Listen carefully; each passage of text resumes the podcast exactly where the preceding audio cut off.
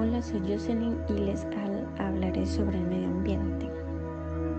El medio ambiente en los tiempos antiguos era muy verde, era una zona verde totalmente, los árboles producían más frutas.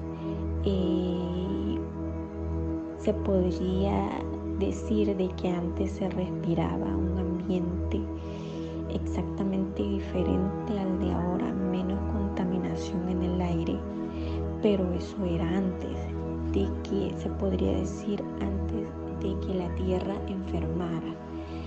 La pregunta es, ¿cuánto tiempo más nos va a durar el medio ambiente? ¿Cuánto tiempo más nos va a durar la tierra en sí? Hemos provocado muchos incendios, las inundaciones, sequías, daños a la salud por contaminación, extinción masiva, entre otras, más.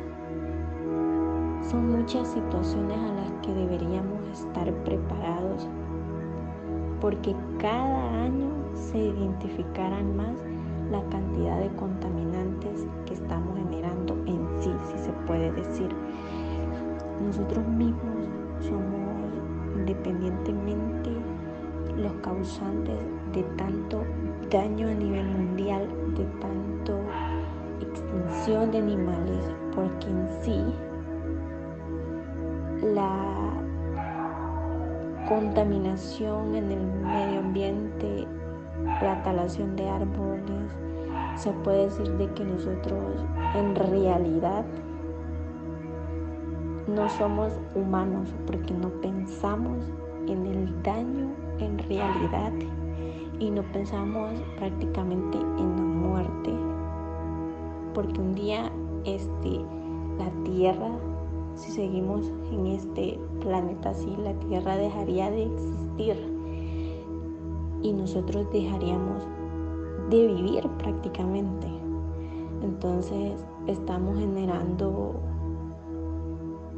este, muchos daños y efectos en el planeta. Durante este siglo, la temperatura de la Tierra aumentará 4 grados centígrados. 4 grados centígrados. Nunca se había vivido un aumento así desde hace 4 millones de años actualmente. Estamos cerca del primer grado centígrado de cambios para ser más específico. Tenemos un aumento de 8,8 y ya estamos viviendo los cambios. Eso quiere decir de que si nosotros llegáramos a un aumento de un 8,9, esto sería prácticamente un cambio drástico para el mundo y no prácticamente solo para nosotros, los humanos, sino para los miles de animales que viven en el medio ambiente, que prácticamente se alimentan de eso. Es posible que en el 2040 no habrá más hielo en el Polo Norte. A los 3 y 4 grados el, calor en ciertas partes del mundo creará zonas inhabitables. La agricultura desaparecerá. La pregunta es, ¿qué pasará si la agricultura desaparece? ¿Qué pasaría si la agricultura desapareciera? Es obviamente que si eso pasara, provocará mucha hambruna mundial. Eso quiere decir que habrá más y más y más desastres. ¿Por qué? Hay obvias razones. Una, podemos morir de mucha contaminación. Dos, podemos morir de hambre. Y no pensamos solo en nosotros, pensamos en los niños que pueden morir prácticamente de eso, de no alimentarse. Es un desastre que nosotros mismos, la sociedad, no entendemos y no queremos dar a entender.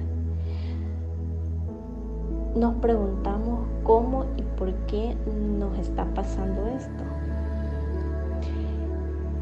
Bueno, esto es gracias a nuestros inventos científicos, por ejemplo, automóviles, grandes fábricas, actividades de las industrias, la manera en la que extraemos combustibles fósiles y demás actividades. Producen inmensas cantidades de contaminantes, creando una masa densa cantidad de gases, una gran densa cantidad de gases. Cuando la radiación del Sol llega a nuestro planeta, que esto se lo voy a decir así, cuando llega a nuestro planeta Tierra la radiación se refleja por la atmósfera y da vuelta al espejo, al espacio, sin embargo, gran parte de la radiación entra a la Tierra y cuando rebota se ve atrapada por la barrera de gases contaminantes que es prácticamente el aire todo el aire que están contaminando. Y prácticamente eso llega y rebota. Esto provoca que la tierra se caliente horrible. Y eso lo estamos viendo ahora en día, se puede decir. Ok, ahora en día estamos viviendo mucho, pero mucho sobre el calentamiento horrible. Horrible. Ah, ok, aquí voy a que hagamos conciencia creo de que nosotros, más que todos los jóvenes, que podemos impulsar más eh, a la juventud, porque se puede decir de que hay que inculcar todos los jóvenes y a, hacer conciencia más que todo a todos esos empresarios que prácticamente solo ven dinero, solo ven dinero prácticamente. Para ellos la contaminación global es dinero. A ellos no les importa si en un futuro sus hijos, sus nietos pueden morir del calentamiento global porque si la Tierra deja de existir. Hola, Maribel Borán y este, yo les estaré hablando un poco sobre la contaminación del aire. La contaminación del aire es una mezcla de partículas sólidas y gases en el aire.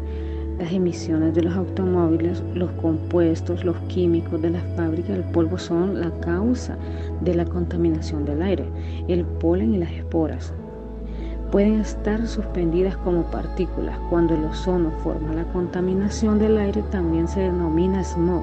El cambio climático seguirá avanzando de gran, de gran manera a la escala de producir todo tipo de fenómenos adversos, como el crecimiento del nivel del mar, el incremento de las sequías y el aumento de la temperatura global. Eh, la contaminación del aire y cuáles son los principales enemigos de nuestra atmósfera. Las principales causas de la contaminación del aire están relacionadas con la quema de combustibles fósiles, carbón, petróleo y gases. los combustibles, esta, materia prima se produce en los, en los procesos de funcionamiento de los sectores industriales del transporte de carrera principal. Las exposiciones prolongadas al aire contaminan pueden tener efectos permanentes sobre la salud, el envejecimiento acelerado de los pulmones, la pérdida de la capacidad pulmonar, menor funcionar pulmonar, el desarrollo de enfermedades como asma, bronquitis y este, pueden causar las gripes y todas esas bacterias debido a que la contaminación del aire eh, lo producen tanto los vehículos día a día cuando están en los tráficos, cuando este, de hecho un cigarrillo es, la, es un método de contaminación del aire. Eh, la contaminación es la presencia del ambiente de sustancias en el espacio. La contaminación es la presencia de todo desecho tóxico que habita en el mundo, ya que muchas personas tienen ese ámbito de que van en, eh, en las calles y pues arrojan las basuras, no tienen esa ética ni todavía esa eh, eh, esa cultura de guardar la basura y depositarla en sus hogares. Igual, el, cuando este, el humo del cigarrillo, hay personas que fuman en público y ahí está contaminando el ambiente y igual manera eh, está enfermando a las personas que tienen alrededor por las sustancias del tabaco. Y pues eh, las, todo, todo elemento químico que lleve, eh, que sea así como, como de gases tóxicos, son los que, los que causan el efecto de contaminación del aire. Mi nombre es Josué Daniel López, en seguimiento al tema del medio ambiente, podemos agregar que el medio ambiente es un tema demasiado trillado para muchos de nosotros, mas sin embargo en nuestro entorno tiene una gran importancia, más de la que nos podamos imaginar. Porque ¿qué pasaría si no existieran las partes del medio ambiente? Por ejemplo, la naturaleza, la vida humana. Sería un caos total.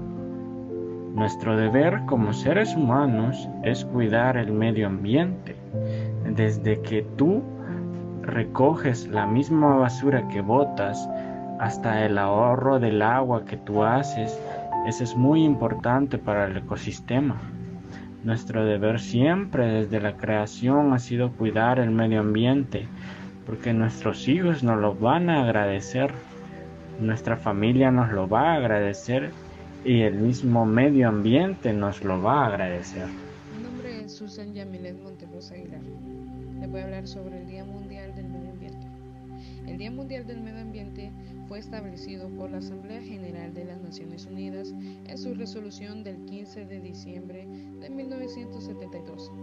Se celebra desde 1973 el 5 de junio de cada año fecha con la que se dio inicio a la Conferencia de Estocolmo en 1972, cuyo tema central fue el ambiente.